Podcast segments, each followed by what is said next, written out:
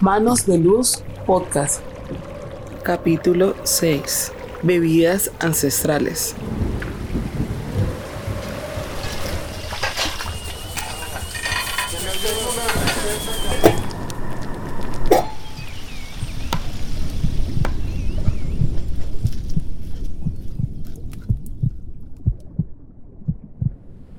En el capítulo de hoy hablaremos sobre bebidas ancestrales. Hablaremos con la maestra ancestral Magdalena Obregón. Las bebidas ancestrales son la herramienta en la que el diagnóstico para el tratamiento de una enfermedad se trabaja y se maneja a través del poder de las plantas. Las bebidas ancestrales, además de ser medicinales, son espirituosas, son exóticas y acompañan durante todos los ciclos de la vida de la mujer y del hombre. Las bebidas ancestrales es lo que nos acompaña para celebrar la vida, pero también para despedir la muerte. Es lo que nos acompaña en esa gastronomía, en ese fogón de la cocina. Es lo que nos acompaña y acompaña a nuestros abuelos a contar sus historias. Es lo que acompaña también esos vínculos comunitarios, como el pancojero, la rocería. Las bebidas ancestrales hacen parte de nuestra canasta familiar y es lo que vamos a entrar a conocer.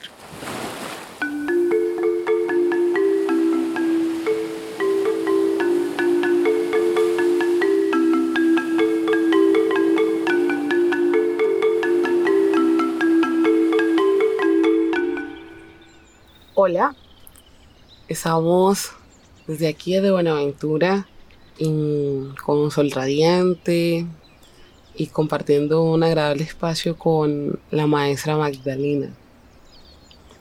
Maestra Magdalena, ¿cómo está? Bien, gracias. ¿Y usted? Muy bien, muy bien. Qué rico. Feliz de, estar aquí para aprender de, sus saberes. Eh, alrededor y quisiera que me compartiera un poco desde hace cuánto es partera, ¿Dónde nació? Sí, nací aquí en Buenaventura, Valle del Cauca, y este, partera tengo de hacer, de ser, vengo atendiendo parto de hace unos 40 años. ¿Y de quién aprendió? Pues yo aprendí de la partera Eduviges, que era la partera que le atendía los partos a mi mamá. Así, pues me fui involucrando, me interesé de ver, quería saber qué pasaba allá cuando mi mamá entraba allá a ese cuartico. Y, y me fui interesando, interesando y ya ponía cuidado hasta que así fue, un día aprendí que me tocó un parto espontáneo, que se presentó un parto de una señora que fue rapidito y pues yo con mi miedito y todo eso porque todavía pues no me había soltado a atender, me tocó atenderla y desde ahí quedé aprendiendo, aprendí y le corté el miedo a, a que le fuera a pasar algo a la criatura. Y sí, eso es lo que me gusta. Y también, pues, también he adelantado en la Asociación de Parteras, que nos reunimos sagradamente los sábados y compartimos nuestras experiencias aprendemos de la una de la otra y así.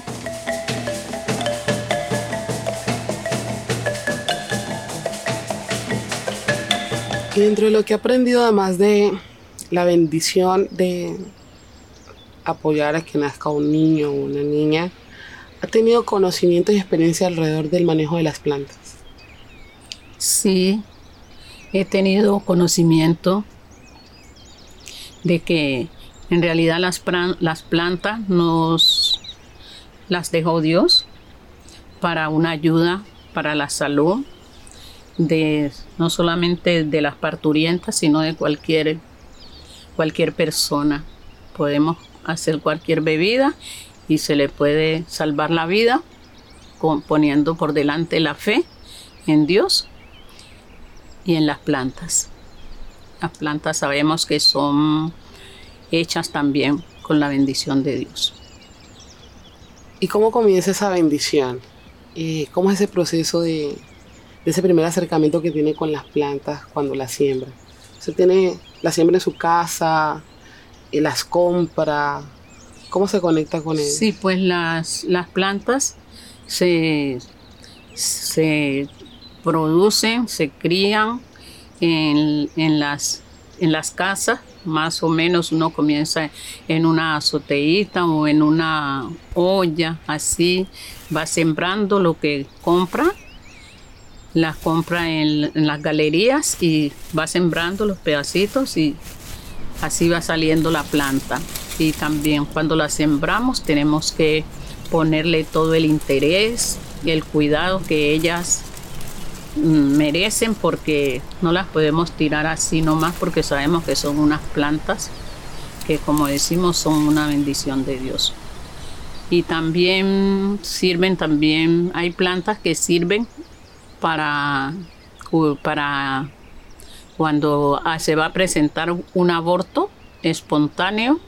Entonces ya si nosotros vemos que, la, señora, eh, el bebé, la examinamos y vemos que el bebé está vivo, pues entonces también le, le hacemos unas bebiditas para contener ese, ese aborto.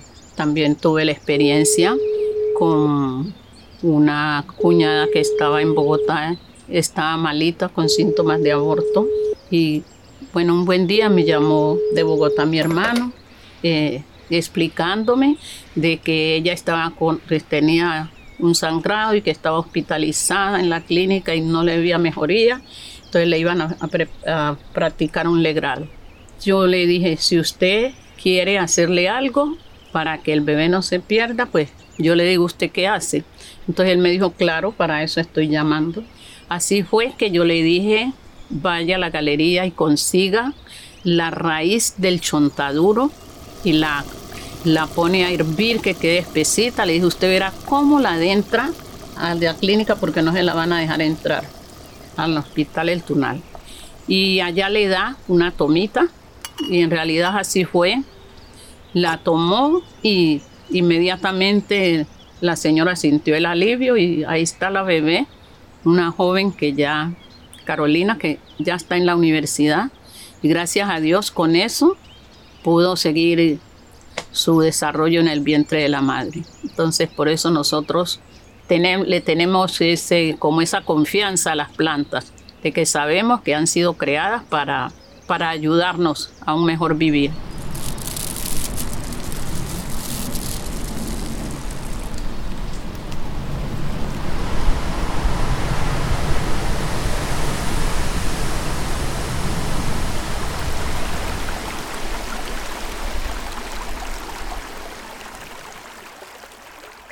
El biche es la base fundamental de todas las bebidas ancestrales que conocemos en el Pacífico colombiano.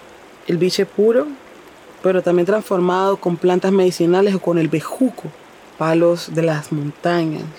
Es lo que se convierte en esa bebida mística para disfrutar, para deleitar, para sanar, para acompañar, para llevar a unos estados de conciencia puros, donde la verdad se manifiesta, donde el amor se manifiesta. Es muy interesante cómo a través de las bebidas ancestrales el cuerpo se transforma y comienza a expresar una memoria de abuelos y abuelas ascendidos o vivos. Comienza a generar una memoria de las afinidades con el territorio, sea con el río, con el mar, con la selva. Comienza a ser una herramienta para depurar, para soltar y sanar. Oh, Rorro, mi niño, Rorro, mi Dios, que está blanditico que anoche nació. Y el momento de prepararlas, maestra, y en que, ¿cómo las prepara? ¿Cómo las transforma? Para generar bebidas, las cocina, las macera? Pues son diferentes modos de preparación. Primero, según para lo que se vaya a utilizar, se, pueden macerar, que es decir, echarla, se, se prepara la, primero el, el recipiente, la botella o, o, o la garrafa donde se va a echar, tiene que estar completamente seca. Se lava y se deja escurrir, que no quede completamente seca. Y ahí se van a echar las plantas sin mojar.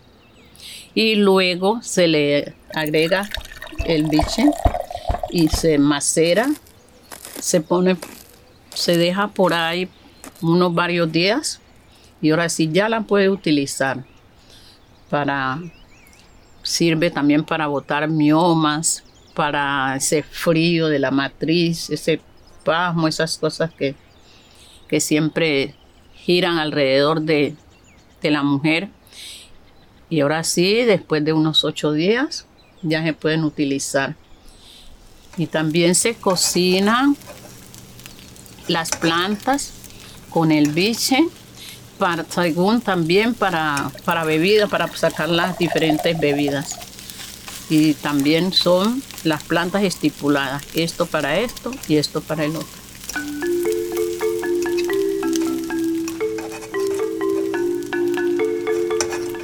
Como cuáles bebidas salen de, o cómo se llaman las bebidas que se preparan maceradas inicialmente?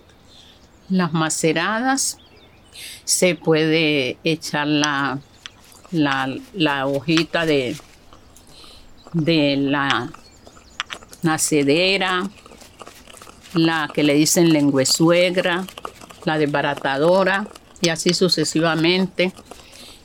El inviande, esas, y se, esas se echan en la botella y se dejan macerar. Y esa, que, esa botella, o sea, esa, esa, cuando ya lo tiene todo macerado, todas las plantas en la botella, ¿qué nombre tiene esa botella? Pues esa botella se le dice, se le llama una botella curada, que sirve, pues, como le estoy diciendo, para sacar el frío de la matriz, para evitar eh, los quistes, eh, los desbarata y así sucesivamente. ¿Y las cocinadas también se llaman curado o tienen otro nombre? No, las, las, las cocinadas tienen diferentes nombres, tales como la toma seca, el pipilongo, el, el bebedizo que se le llama también. Ajá.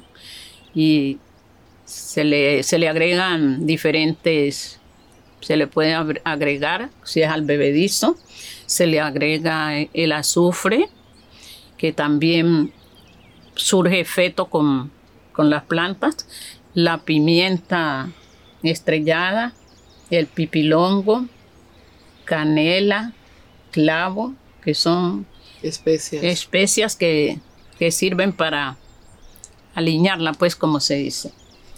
Alinear la bebida, qué interesante Sí. el término. Mire, a mí me tocó el caso de una señora que me dijo, no sé a quién le dijo, me recomendó que fuera a mi casa. Y ella vivía casi cerca de donde yo vivía. Ay, doña Magdalena, que a mí me han dicho que usted me puede hacer un- unos masajes, algo, porque es que el niño lo tengo sentado y que me van a hacer una, una cesárea y no quiero que me la hagan. Le digo que la señora, yo le dije, pues yo le voy a hacer unas, unos masajitos, unas terapias. Y si usted pone su fe que se va a mejorar, usted se va a mejorar y el niño se le voltea. Cuando a los como dos días antes o tres de la cita que le habían puesto a ella para, para hacerle la cesárea, ella fue y antes de meter la cirugía le hicieron la cesárea. El bebé ya había volteado y no hubo necesidad de eso, ¿no? Hay cosas que sí se pueden llevar cogidas o que se que van cogidas de la mano. Bien, maestra. Igual me siento muy agradecida de, de aprenderle de, de estos saberes y que me deja alentada en saber que sí se puede dar un paso mucho más adelante.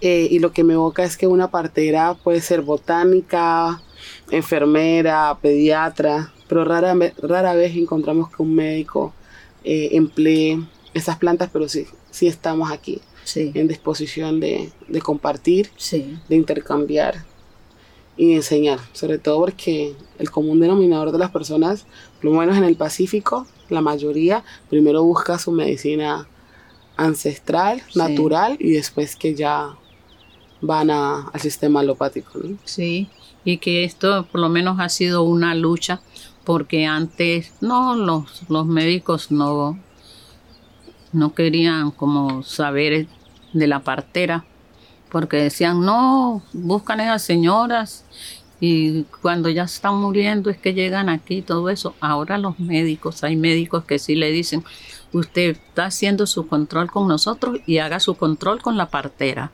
la partera le hace su control y también, y cuando ellas van primero donde la partera, la partera también le dice, vaya al hospital y me trae sus papeles de que su constancia de que sí está haciendo su, su control en el hospital.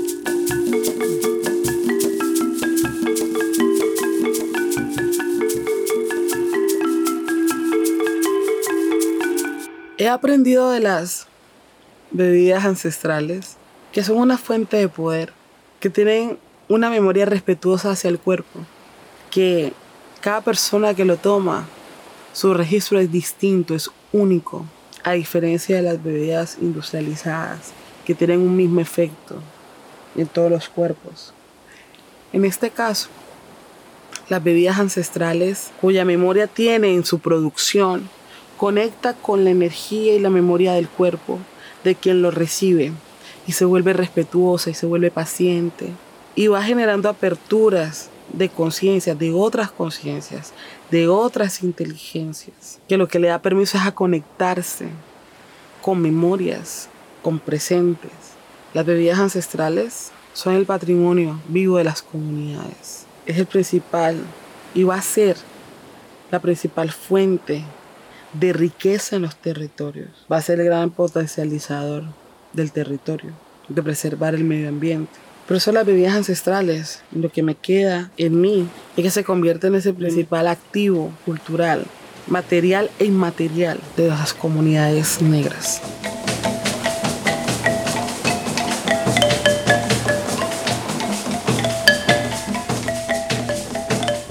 Te invito a que me acompañes a recorrer y sumergirnos en el poder y la magia de nuestro Pacífico colombiano, de los valores ancestrales, de los saberes asociados a la partería que nos constituye como negro y negra del Pacífico colombiano.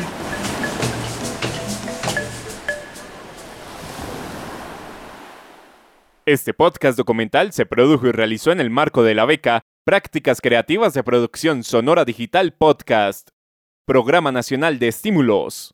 Ministerio de Cultura.